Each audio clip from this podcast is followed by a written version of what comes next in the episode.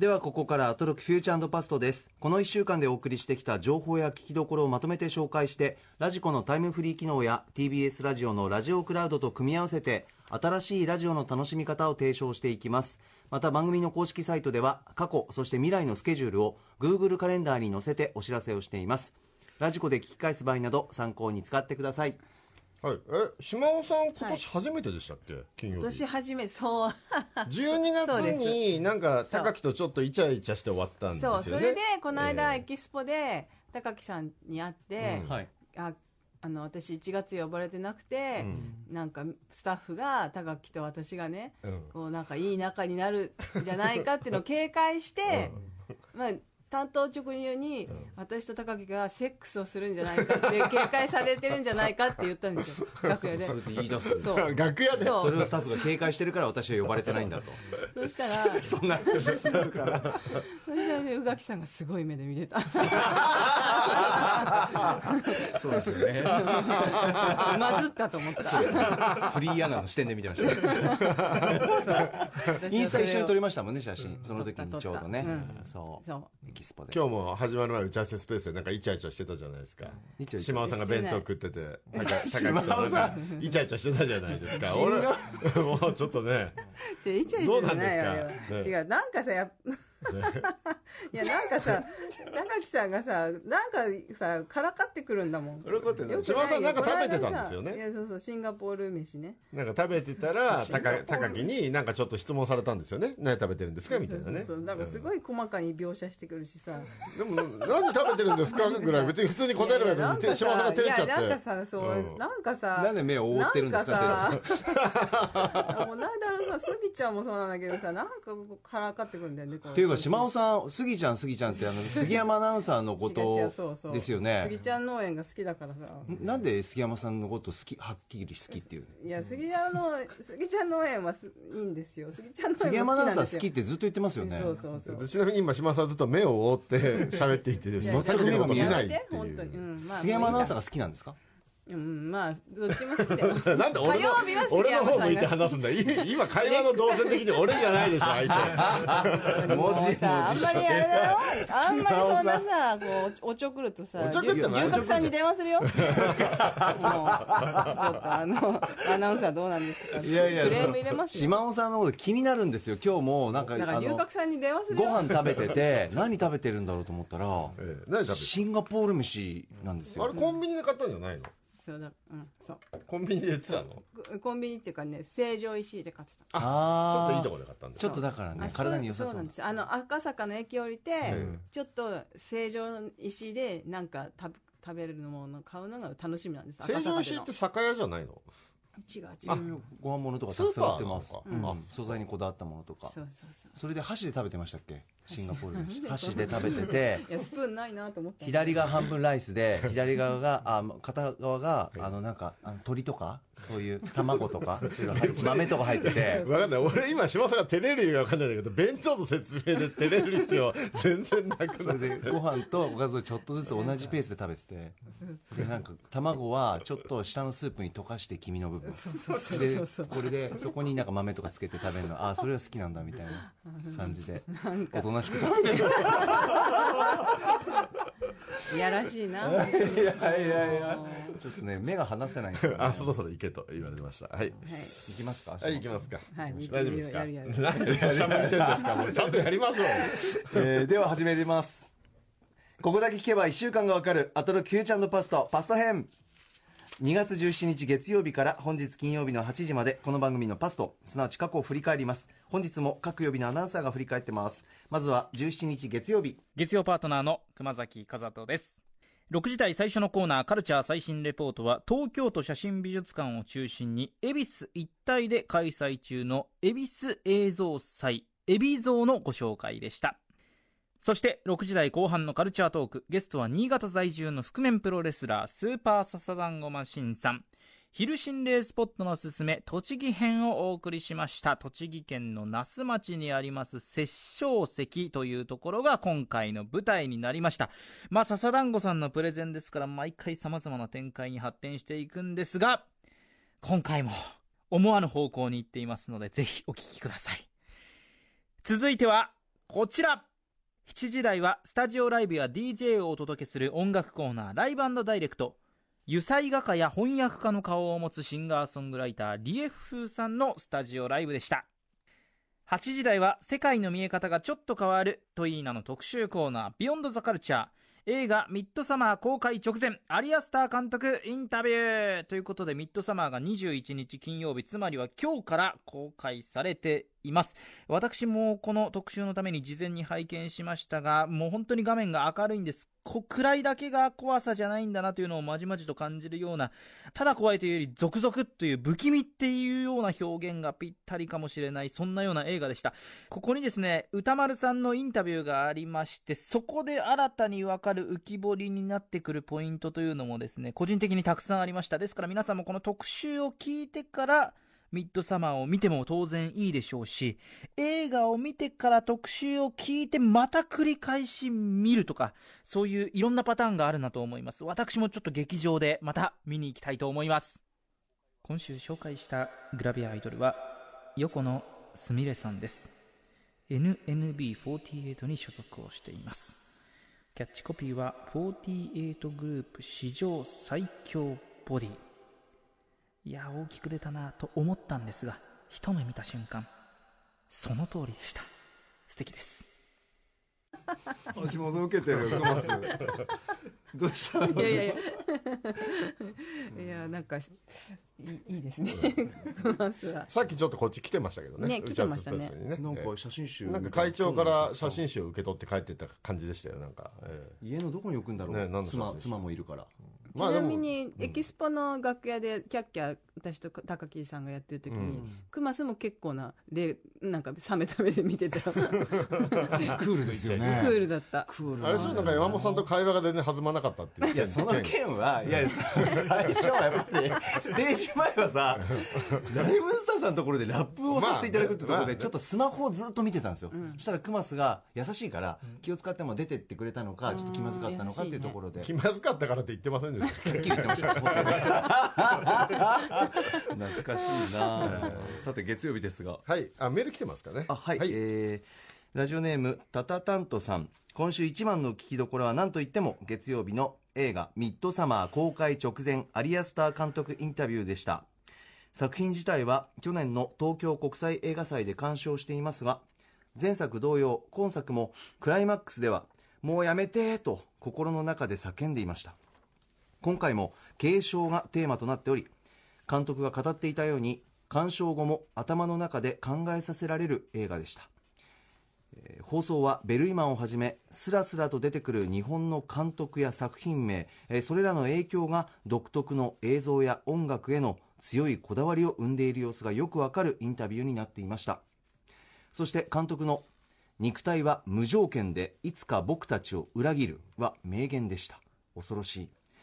可能であれば映画の公開が終わるくらいのタイミングででも処理を施された部分を復元した完全版を聞く機会があれば嬉しいですということです。これ放送中も言いましたけどもあのネタバレ部分監督がおっしゃって、その部分はちょっと今回カットさせていただいたので、ね、また聞かせてくださいその部分もということです、はい、はいね、これはね、有安田監督の声を山本隆明が吹き,、うん、吹き替えたってことですよね。はい。担当させていただきました。ね。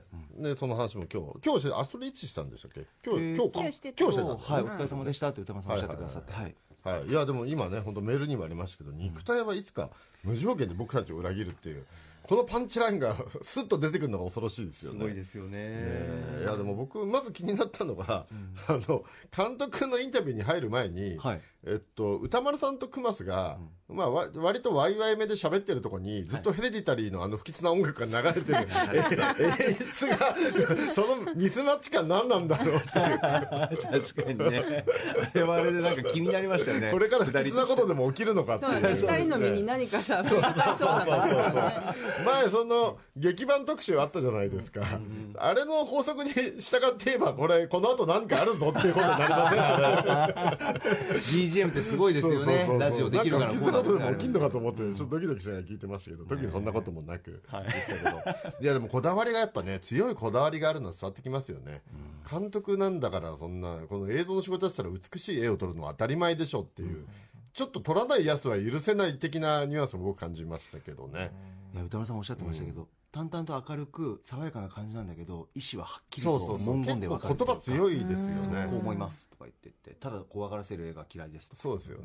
で、明らかに、その、語話描写の時とかもそうでしたけど、自分の信念もあるけど、その、明らかに仮想的にしてる映画が結構あるなって感じもしましたね。か仮想的、うん、こういうこういう映画は僕は嫌なんだっていうのは実名は出さないけどあすごい感じましたね。描いてるなっていうのがねうん。浮かんでるなってそうそうやっぱすごい。でもほご本人もすごく幸運だっておっしゃってましたけどそうですね。もちろん実力あってのことだと思いますけど、うん。やっぱり最初ねあのいろんな志から始まった人がなんかこう商業主義に飲み込まれていくみたいなことってあるじゃないですか。でも有安監督は全くそれに飲まれることなくね。こうやってキャリア積んでるのがすごいね素敵だなと思いますね。ヘレディタリーの次はこのミッドサマー出してくれるって。いやー嬉しいよかったといや思いました、ね、僕も早く見たいんですよ。本当に。えご覧になったんですかもう？見ました見ました。見もう見たんだ。ました。なんか結構、まあ同じ話じゃないけどやっぱり同じ人が作ってるお同じ話だなっていうふうにも感じられるっていう話とか聞きましたけど、まあ、先ほどメールにもありましたけども、あの前回のヘレディタリーというのは継承ってまさにそうなんですけど、まあ、今回もそういうニュアンスというか、うん。あーテーマもあるよっていうところですよね。あれあれですね。だから作家でもその何やっても同じ話になっちゃうタイプの人っているじゃないですか。梶原樹先生みたいに、そそっちタイプなのかもしれないですよね。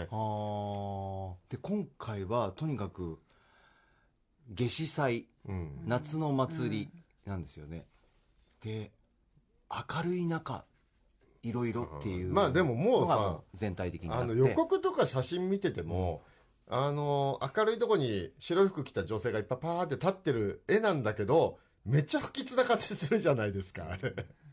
嫌なことが起きる予感しかしないですよね、ただその場の人たちはうん。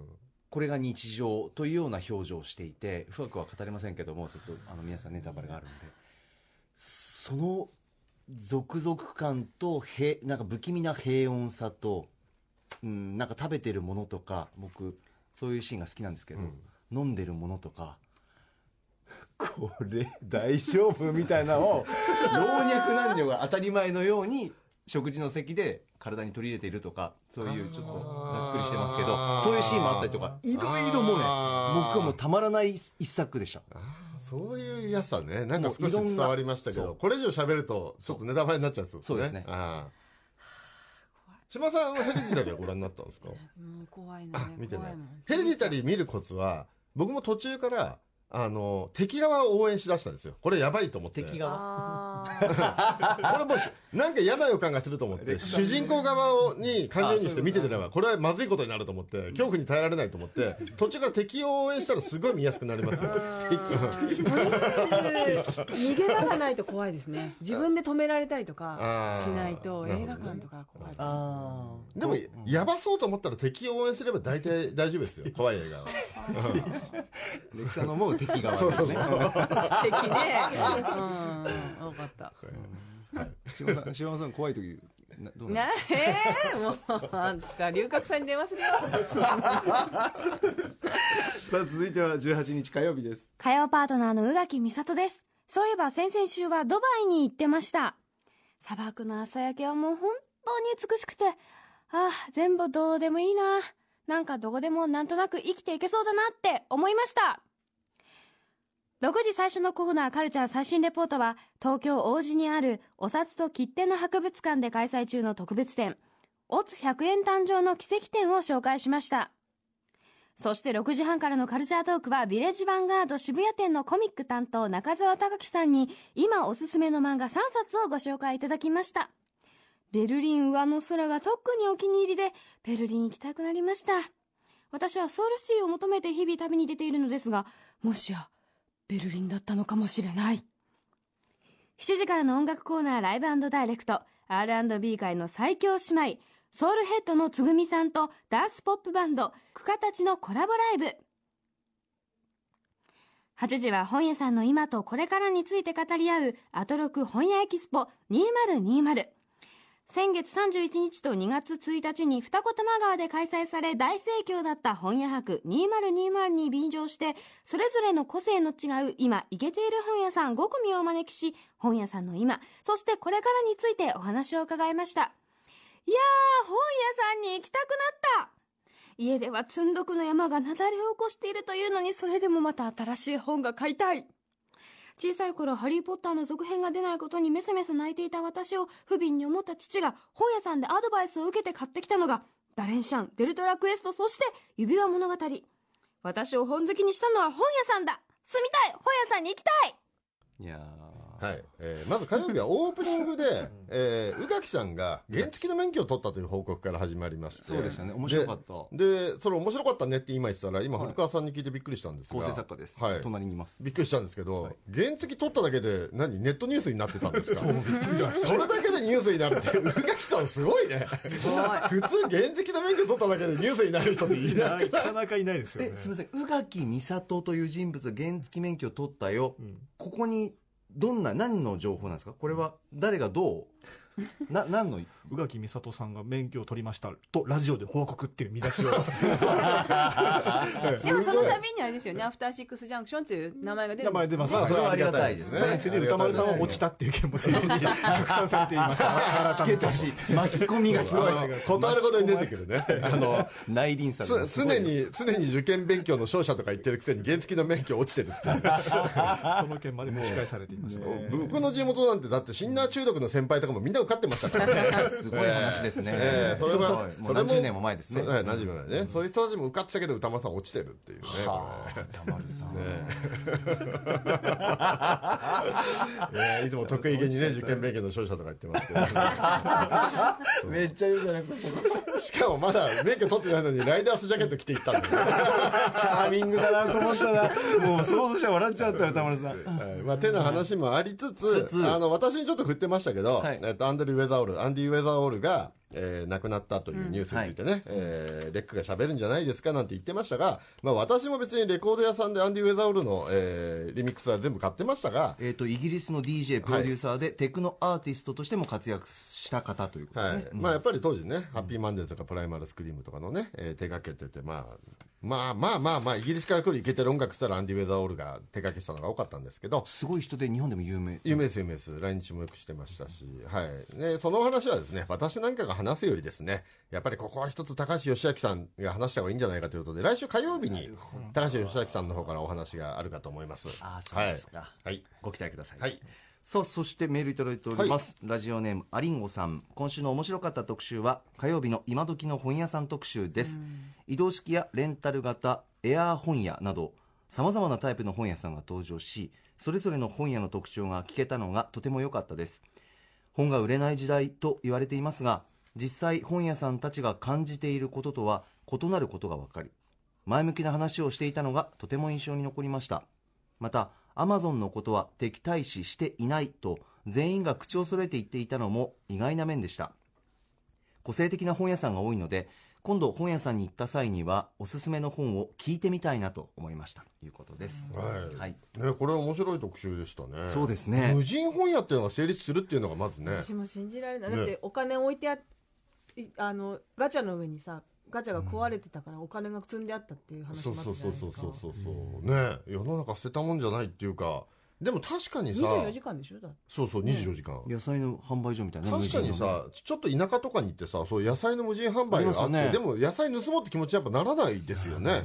そこで。はいやっぱりちゃんとお金置いてね、はいそもそも、なんか用事があって田舎行って野菜なんかいらないはずなのになんかそこの野菜美味しそうな気がして逆に買って帰ってきちゃうぐらいですよ。ねお金置いてねそうそう。そういう感覚になるんですかね本でもね。ねしかもちょっと汚れてたんで掃除しときましたみたいなお客さんから。そうそう。なんていういい人しかいない温かいエピソード。どどの辺のエリアでやってるんですかね。治安が良すぎるっていうか。中央線の確か駅ですね。はいなん。やでも本ってちょっとやっぱりなんかありがたみがあるっていうか本とかふあんまり踏めないじゃないですか、あそうね。ね。うん。床に置いてあったりするのもちょっと嫌ちょっと粗末に扱えないそう感じありますよね。だからそういうのもあるんですかね、ああなるほどね。ねでもね一方ね普通の小売りの本屋さんでは万引きとかで頭悩ませたりもするわけじゃないですか。確かに聞くな。それはそれでこれ不思議といえば不思議ですよね。でもねさっきの野菜の話でもスーパーマーケットなんかでもよくさ、テレビ見てるとさ万引き G メンとかがさ捕まえるのやってるけど片や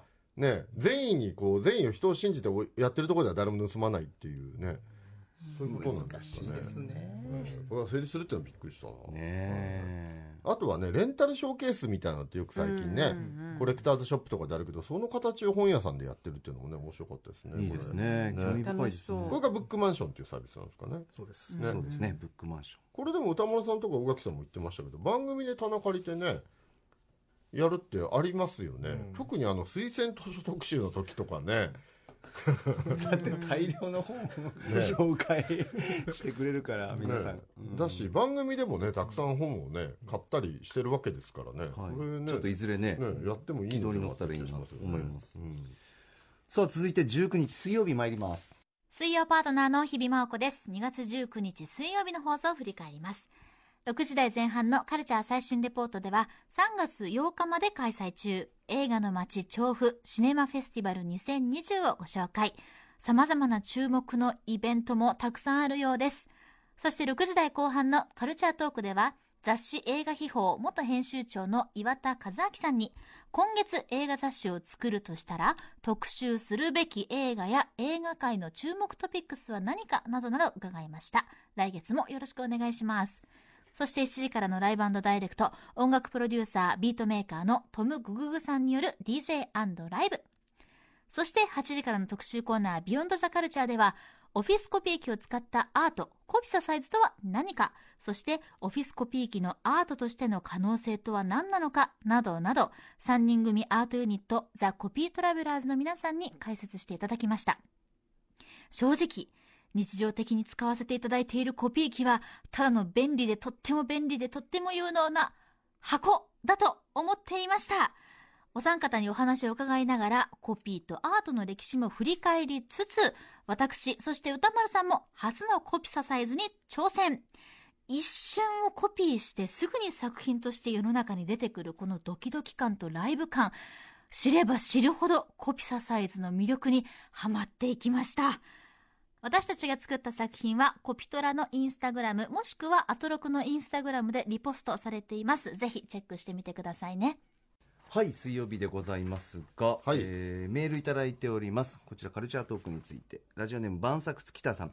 今週印象に残ったコーナーは水曜日の元映画秘宝の岩田編集長が語る今月映画誌を出すならこんな大割ですえー岩田さんはこの間まで映画秘宝の編集長を務めていただけあってとめどないプレゼンが素晴らしいですね、目をつむればマーゴット・ロビーが表紙の映画秘宝が見えてきました、えー架空の映画秘宝ことエアー秘宝という新しい言葉も生まれましたし 来月のこのコーナーが今から楽しみです。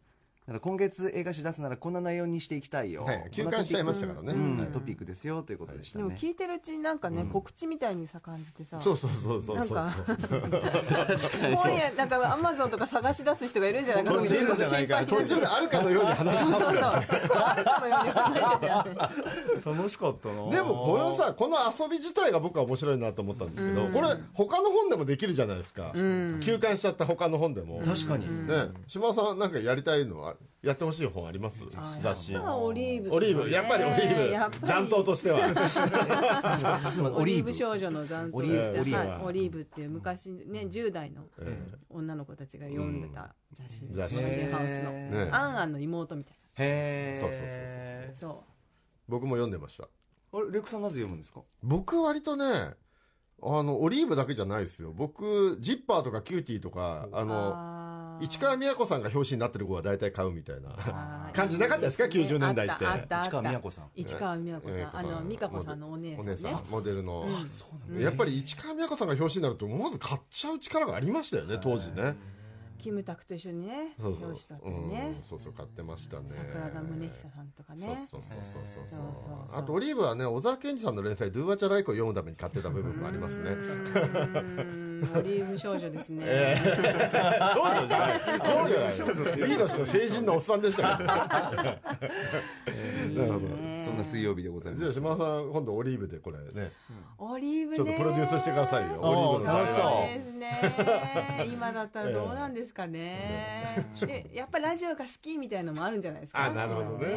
ラジオ聞こうよみたいなあると思いますよ。オリーブのラジオ特集あのテレビブロスみたいなやつ。オリーブでやるかそうでもななくなっちゃった。ねあそっかテレビブロスでもやればいいじゃんこれ。できるなそうだね。いろいろ。いろいろできるね。そうですね。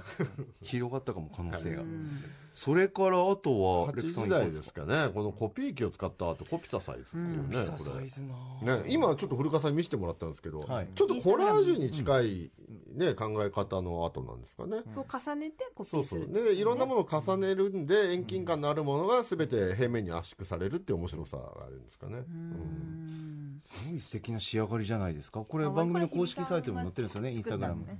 あこれ日比ちゃんが作ったの、ねかわいい。日々をモチーフにした日比アナを。でもこれね昔からあるんですね。歴史の話から始まりましたもんね、自分たちが発見したと思ったら昔からあったっていう、そうそうでも子供の頃とかね手とかはさやったりしましたけどね。やりましたね。顔とかね。やりますよね。やりますよね。顔やると眩しいですよねあの光がねそうそう目つぶっててね。そうそうそうそうそうやるでもなんか体に良くないとかも言われてなんかあの光に当たることが、えそうなの？うん、だからめっちゃやってた。めっちゃやってた。ない諸説なのかもしれないですけどね、まあかそんな時期もありましたね。もう時効だと思いますけど、社会人慣れたての時は、ええ。深夜のテンションで先輩たちと、レクさん、ええ。ままさか？ええちょっとねあのなんですかね。服を脱いだ人体の一部などをコピー取ったりっていうことを 下腹部？ややってた気がしますね、うん、そんなことも深夜のテンションなんですかすそれはね。挟むの？え挟む？挟まない挟まない。挟まないんだ。挟まないよ。ただ上に乗るんですよね。挟まない。乗っかってっていうのは光を浴びねやってやってましたかね。僕らの頃ってさまだコピー機がさコンビニでさ30円とかうんうんだからさそうだよね。えただでコピー取れるの前からやりたかったことがあるんだけどしかもモやっぱモノクロなりますよね。うん。どうなんのかなみたいな。なるほど。なりますワクワク感がね、なるほど。なんてこともやりましたね。皆さん真似しないように真お願いし似しちゃダメます。です続いては20日木曜日ですリスナーの皆さん、高木さん、レックさん、島尾さん、こんばんは。リーサルーナポンことうないりさです。それでは木曜日振り返らせていただきます。まず、6時台のカルチャー最新レポートは、三菱一号館美術館で開催中の画家が見た子供展をご紹介しました。続いてカルチャートークでは、立ち飲み屋カルチャーに詳しいモデルでタレントの高田修さんが登場です。おすすめの立ち飲み屋さんをご紹介してくれました。私ね、お酒が弱い分ね、あんまり飲み屋に行く機会がないんですけれども、ただね、興味はもちろんあるんです。ですから今日、周さんがね、ご紹介してくれた、中野にあるパニパニ。まずね、友人誘ってこのパニパニ女性が多いということなので、どこかで挑戦しようかと思います。あとね、お酒飲めない分ご飯が美味しいところがあると嬉しいんですよね。はい。続きまして、7時台のライブダイレクトは、ロックバンドバックオンのスタジオライブをお送りしました。そして8時台のビヨンドザカルチャーは、スマホゲームこそコンピューターゲームの最前線だ。スマホゲームの歴史と功罪を改めてじっくり考える特集ということで、ゲームブログゲームキャスト管理人、寺島俊久さんが解説してくれました。今ですね、寺島さんがおすすめしてくださった、イエローというスマホアプリをね、プレイ中なんですけれども、これ無料で遊べるなんてびっくりぐらいのクオリティのゲームなので、ぜひ皆さんイエローをダウンロードしてプレイしてください。島尾さんさ、メグライアンに似てるの、メグライアン。怖っ。息大丈夫か？運動しゆで太郎さん。これ呼吸できてんのかなこれ。この引き笑い。木曜日でしたはい木曜日でございまはい。す、、まずこれはラジオできるかなというね、えー、17時50分からのコーナーで、えね。ーね、笑い声の SE を入れるといいんじゃないかという提案の笑い声ですね。リスナーさんの笑い声。リスナーさんの。を送ってもらって今使ってたというね。で、えー秋山ディレクターが面白がって、この日はずっと笑い声を入れてる放送になってしまずっったという。と出てました、はい。というね。ゆで太郎さんうんそうそうそうそう。という、い。う笑い声でした。はい。はい。で、ちょっとまず、えっと、ちょっとね、ざっくりなんですけど、はい。えー高田修さんのえ推薦立ち飲みやつのね、ちょっとあ、ね、粋ですね。僕は割とね、長居するタイプなんで、歌間さんと同じで。ねうん、立ち飲み屋さんってあんまり行かないんですけど。た、立って飲むと結構酔いやすくないですか？あ、かもしれない。ね。だから早めに終われるのかなああそうかな。う。んあんまり行かないんですけど、でもよく考えたら一人で行くときは、普通にカウンター座って、串焼きに3本食って、ビール飲んで帰るとかもやるんで、よく考えたら立ち飲み屋でもいいんだなっていうのも思いましたね。そうですね、うん。そういうスタイルの時は。まああと僕はお店の人と会話とかができないタイプなんですよ。うん。あと常連さんとの会話とか苦手で一人で飲むのが好きなタイプなのでそのハードルが超えられるかってところあるかもしれないですね。うん。でも立ち寿司とか美味しそうだった。ああれね。焼肉とか。あそこ美味しいんだね。僕店は分かるんですけど行ったことなくて、ん。あーちょっと行って仲の良さそうだなと思いました。思いましたね、うんいやでもやっぱ足腰がなもう単純に年だから立ってでんのが辛い。立ってんのが辛い。まあ確かに高田さんもお若いですからね。あしけてる。話が。あ焼肉食べる時とかは食べ物をメインだったら下に落ちていくからなんか通りも良くてなんていうんそういえば新橋に立ち飲みの焼肉屋さんでしたもんねお話ね。あそうでしたね。ね焼肉でね焼肉屋さん。立ってってあるんだっていうね。行ってみたい、はい、あとちょっと僕気になったのはゲームセンター話で、はい。えっと、バンゲリングベイの話だったんですけど、バンゲリングベイというゲームが昔あって、ええええっとそのゲームの話だったんですけどそのゲームの話からいきなりここにいる古川光があのバンゲリング帝国三部作の話を始めた展開あ展開がすごい面白くて。古川さん入ってる話に確かに、はい。いきなりすごい専門的な確かに当時のゲーム雑誌読んでる人はみんな知ってる話だけど今の人はバンゲリングベイ知らないのにいきなりバンゲリング帝国の話始めてるよこの人と思って。世代なのかな。そうそうそう。要はあのバンゲリングベイっていうゲームが他のゲームと,、えっとロードランナーと何でしたっけ？ボンバーマン。ボンバーマン。あボンバーマンはでもあれ日本オリジナルなんですよね。あそうなんですか。あれボンバーマンはあれであれですよ。ロードランナーを作ってるハドソンが、えーロードランナーのエピソードゼロとして後から作ったものなんですよ。もともと海外のゲームメーカーが作ってるんですよ。バンゲリング帝国三部作は。そうそれのだから日本で作ったオリジナルの外伝というかエピソードゼロがボンバーマンなんですよねあれ。そうそう。だから正式なバンゲリング帝国三部作じゃないんですよ確か。まあこんなこのマニアックな話してもしょうがないよね。20年2020年にまあそれはさて70年も前の前それはさてきあの8時台、はい。はい。携帯ゲームの成り立ちを考える。あメールいただいてます、えーラジオネーム気まぐれの桐生さんさんから、えー今週一番印象に残った特集は木曜日の携帯ゲーム特集です、えー普段当たり前のように遊んでる携帯ゲームには深く面白い歴史が隠されていることを知りました。特に私たちが毎日お世話になっている 4G などの通信技術が昔から最先端を進んでいたことにはとても驚き日本の技術の凄さを再認識できました。ということです、はい。いやこの特集まず最初の方で僕びっくりしたのが、ええ。あの i モードがよくできていてスティーブ・ジョブスが勉強に来たっていう。ね。え iPhone の i って i モードとか思っちゃったもん。確かに。こういうこういうマークでしたよねああいうものですねそうそうそうそう。こういうね。そうですね。広瀬広瀬涼子でね。そうそうそうそう。ん。CM がね。ああそうだった。そうそうそうそういいマークだ。なんか愛黄色でね。着あるな。うん。黄色でしたね。そうそうそうっていう話も面白かったしね。どこも。そうですね。課金の成り立ちとかね。ガチャの成り立ちとかね。なかなか勉強になりましたね。ちょっとね時間がなくてねガチャの害悪についての話とかはねちょっとなかったんで次回ねあるといいかなと思いますそうですね。やります？携帯ゲーム。うんクラロワとかやってます。あクラロワ？クラロワって何？クラロワって携帯ゲームだよね。あのなんか陣地に攻めたりするやつあああっち系のやつね。そう。はいはいはいはい。でも課金は絶対しないっていうあそうなんだ。決めてます。はい。僕はしますね。えーだって再現なくない？全然抵抗再現っていうかやっぱりそのサーバー代払わなきゃいけないなっていう気持ちもあるし。あー。だ誰かが払わないとだって運営できないじゃないですかゲームが。サービスが終わっちゃうし。えなんかそう、うん。なんかケチみたいだな でもその運営側の話もレクさんおっしゃるような内容がうん。このトークの中に入ってましたね。うん。そのみんなでやんないと。いややっぱり昔ゲームソフト買ってた時間携帯ゲームに割いてる部分もあるわけだから月々いくらまでゲームソフトに出してたなっていう額までは別にガチャ引いてもいいかなって僕は考えてて。いやでもなんかもう再現なくなる本当にそれあの上あのお金の上限がなくなる。それガチャ引きすぎでカード破産タイプってこと？自分がそうそうそう。自信がない。自信がない。ね自制心に自信がないタイプ。僕だから月いくらまでならいいかっていういうふうに決めてそのサーバー代っていう気持ちもあるけど。例外がさうん。あるからさ。私は悪いけど、うん。かそれはちょっと。しないの、うん ただでやり続ける。意地でもただ乗りし続ける。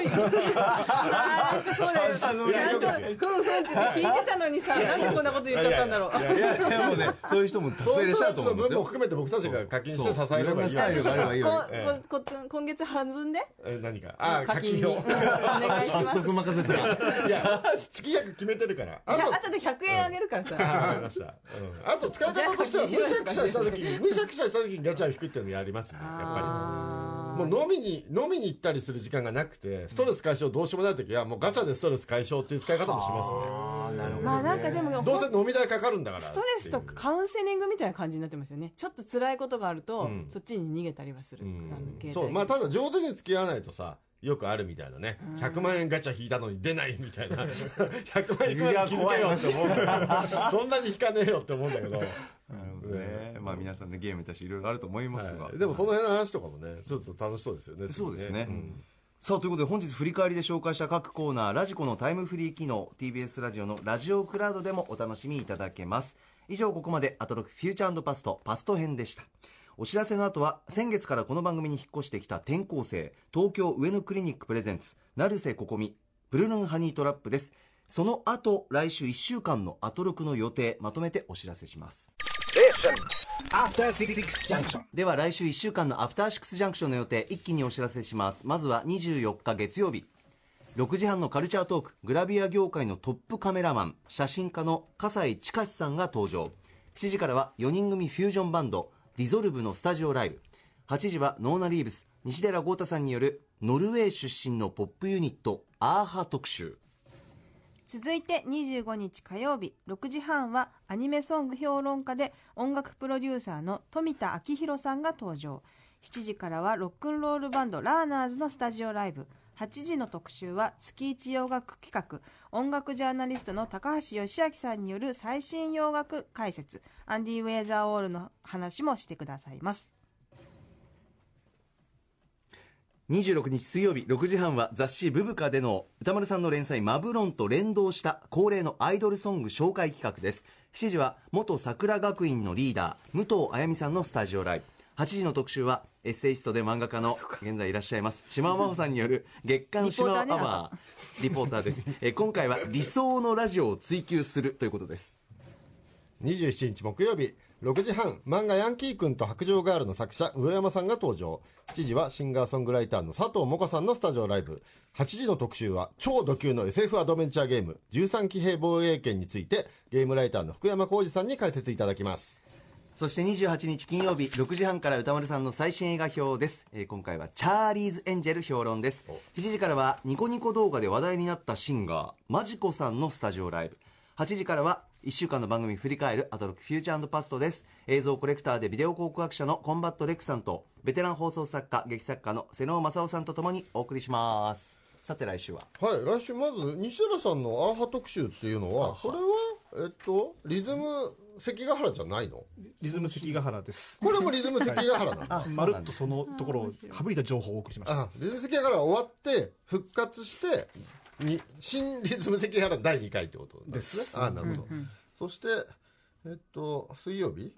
えー島尾さん。月刊島尾アワーこれどうするんは一ですか体理想のラジオを追求っていうの？はまあちょっと今考え中考え中？まだ考え中なんですか、まあはいそうですね。本当は大体できてるんでしょいやいやいやいや できてないいつもね結構ギリギリなんですよ。あそうなんだ、じゃあ今言えることはまだまあでもエキスポでこう得たものをちょっとここであのエキスポって？そう島尾さんエキスポでエキスポ会場内だけに聞こえるコミュニティラジオというのを。会場ないというかまあそうですね、インスタライブで配信はしてたけどという。でサテライトスタジオもあったんで、まあお客さんにも向けて。コミュニティラジオってあれでしょ、先々週僕が来た時あそこに飾った汚い段ボール箱いっぱい置いてあったけど。いや明らかにゴミにしか見えない段ボール群があった再利の用ですよ。あれですよね素材は。そうですね、あれが段ボールでやったんですあれがブースだった。そうそうあれをブースにして。あれあれを、えっと先々週の金曜僕と瀬野千世がやった時に置いてあって、えっと、翌日の土曜日に小川さんたちと組み立てたそうです。はい。やりました。そそんな話ですよね。確かに。はいはい。レックさんもエキスポ来ればよかったの。いやいやいや楽しかったよ。だってね。ねえ。呼ばれてないし。ねえって。来てほしかったねねえ来てほしかった。あれあのラジオ意パーソナリティを外と遠いですしね。務めた島尾さんのそのインスタライブ全部見ましたけども。やっぱりねやってほしい。ラジオ番組。もう龍角散に電話するよ。島尾さん。龍角散電話するどういう意味なんですか？それ。龍角散の CM やってるでしょ？私が担当してるんですよだからクレーム入れて降ろさせるよって言ってる。